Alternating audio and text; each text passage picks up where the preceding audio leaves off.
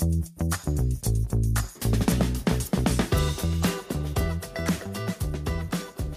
大家好，我是吕中达，欢迎来到中式表达频道。我们今天节目的主题要来聊聊升息循环结束了吗？那会不会降息？在这个阶段，债券跟股票的投资策略要怎么做？那为什么会谈这个主题呢？因为我从八月开始展开全省我们统一证券分公司的客户说明会，每一场都有贵宾朋友问到这个题目。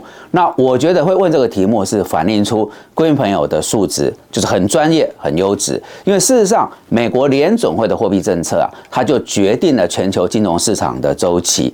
那假设你现在在谈升息，就要来处理它会不会再升？那升几码？升上来这个利率区间比较一个高原的区间，它维持多久？这是升息的部分。那如果是降息，它什么时候降息？那预计第一次降息是降几码？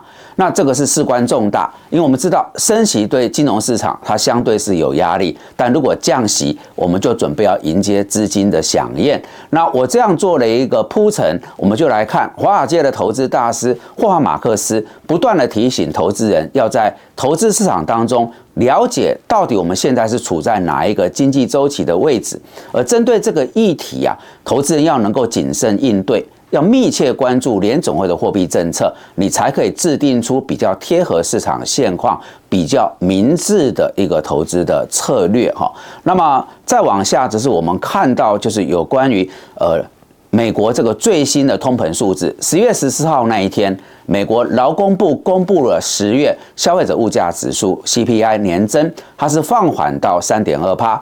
低于市场所预估的年增三点三趴，也低于八月、九月的年增三点七趴。而剔除掉波动比较大的粮食跟能源价格，核心的通膨年增是四趴。这个数字也低于前一个月，也低于经济学家所预期的。而随着通膨趋缓之后呢，金融市场开始预期。联总会从去年三月以来启动的这一波升息的循环，已经逐渐趋近于尾声了哈。那这是一个很重要的论述跟判断。我们先来看联总会针对这件事情到底他是怎么说的。十一月三号，联总会决定。再度暂停升息，而联邦基金利率目前是维持在五点二五到五点五趴的区间。那无论是会议的决议，还是鲍尔主席记者会的发言内容，对下一步的决策都没有一个明确的讯息，也没有排除任何的可能性。好，那几个重点来了，鲍尔没有这个明确的排除未来升息的可能性。他表示，前几次升息的行动已经为经济活动和通膨带来下行压力，紧缩政策的影响还没有显现出来，而联准会正在审慎行事，这是他的用字哈。那鲍尔进一步表示，如果出现就业市场的强劲，或者是经济成长高于趋势的证据。我们就会进一步来紧缩政策，会提供一个政策的理由跟正当性。那他重申，联总会用逐次会议的一个方法来做决定，需要更多的证据显示通膨正在稳定下滑。至于投资朋友最关注的降息的这个议题，鲍尔在这当中指出，联总会目前并没有降息的想法，而降息的问题完全没有在委员会的开会当中被提到。那为什么我们这样看下来，货币政策好像能见度没有很高，感觉不是一个很清晰的政策路径图呢？我想鲍尔有一段话很经典，可以来解释刚才那个问题。他说啊，一系列的不确定性，有旧的，有新的，使我们在紧缩过多或太少之间求取平衡的工作上变得十分的复杂。那导致联总会内部啊。对于进一步的升息，似乎已经建立起了一套法则，那就是必须看到新的证据显示经济成长并没有明显的减缓，以及通膨收敛的程度暂停或是逆转，它才会再度的紧缩。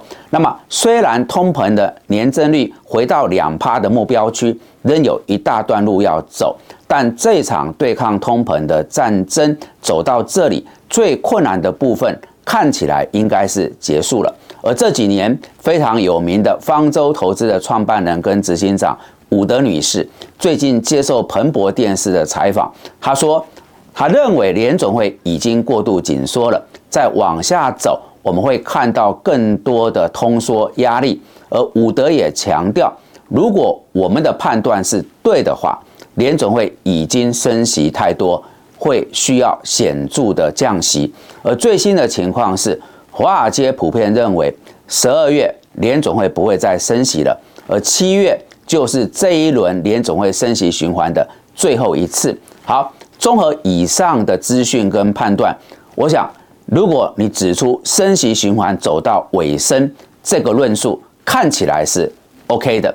那假使要更严谨的一个推演跟判断，那十月份出乎意料的核心的 CPI 数据放缓，它更强化了联准会的信心。也就是说，利率已在足够限制性的区间，但核心 CPI 数据仍需要持续几个月保持这种趋势，联总会才会宣布这一轮的升息周期已经明确的结束了。那。总体而言，以美国联准会为首的全球主要央行，它的升息循环逐渐接近尾声，而利率水准在上调的空间有限，债券值利率的波动期间也因此随之收敛，这有利于债券的投资，应该要适度来布局报酬具有吸引力的固定收益商品。而在此同时，当全球的经济处于成长减缓。资金成本提高的环境，企业还在一个去化库存当中，获利也正在从底部逐渐攀升，加上地缘政治的紧张升温，在这种情况底下，经济前景是充满高度的不确定性，股票投资必须要做好风险的管控，因此资产配置就变成主要的一个投资课题。我们把它谈得更为细腻一些，那么。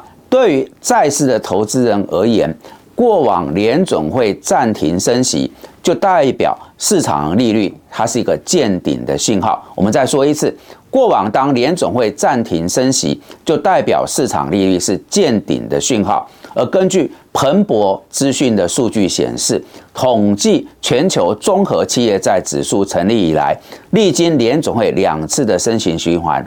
暂停升息后的一年到两年当中，指数都是一个正报酬，而自指数成立以来，波段下跌超过一成，总共有三次。那显示波段下跌超过一成是一个相对少见的情况，这就提供了投资人适时进场的一个布局时机。明年二零二四年还不确定。联总会是否会降息？我们上次报告过，我们的这个债券操作在业界素有声明，高管是认为第三季会降息，大家参考。那现在是您透过购买美国投资等级公司债，殖率可以达到五趴以上的防御效果，这个对投资人是有吸引力的。那么在升息的尾声，可以配置长天期的债券，透过观察知名企业。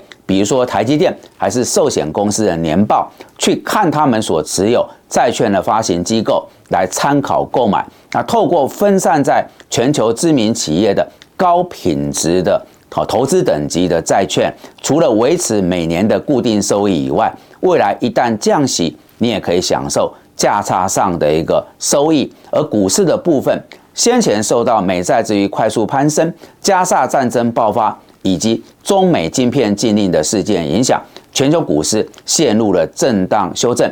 不过，在通膨降温、劳动力市场稳健，还有民众负债维持低档的这些数据陆续就展现了一个韧性的情形底下，美国经济看起来硬着陆的风险是在下降的。那研判股市未来应该是一个逐步走稳，而且。如果停止升息或甚至展开降息，还渴望带来股市资金行情的派对，建议各位观众朋友考虑能见度比较高的股票主题。这当中包括趋势商机，比如说 AI、数位转型跟气候变迁、政策受惠，比如说电动车、军工航太、防御产业，比如说基础建设、好公用事业。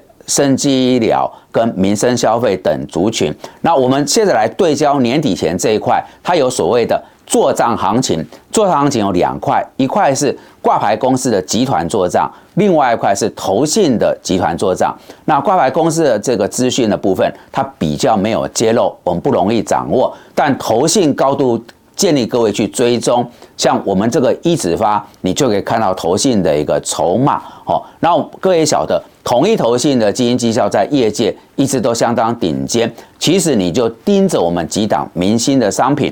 比如说全天候啊、奔腾啊、哦大满贯、黑马这几档，那他会公布持股。假设你要选股啊，觉得自己的条件并没有那么理想，比如说专业、时间、精神不足，去盯着这个投信的这个核心持股来操作，就可以掌握年底前的作战行情。再过来就是总统大选的这个行情，在过往的经验。在投票日之前呐，执政当局都会透过所谓的国家队哦，各种资金的投入，希望营造一个股市比较漂亮的前景，进而争取民心支持，赢得胜权。所以这里哈，一直到明年的春节前后，如果没有什么意外跟变数，应该是一年当中操作上对我们来讲最有利、哦最友善的一个环境。我们也好好做点功课，从中善加把握。好的，以上是我们今天为各位所准备的节目内容。如果大家觉得这些资讯有助于您的投资判断跟操作，敬请帮我们按赞、订阅、分享跟开启小铃铛。感谢各位的参与。那欢迎各位啊，能够呃定期保持收看，我们大家在这个频道上面更多的这个相会交流。投资一定有风险，基金投资有赚有赔，申购前应详阅公开说明书。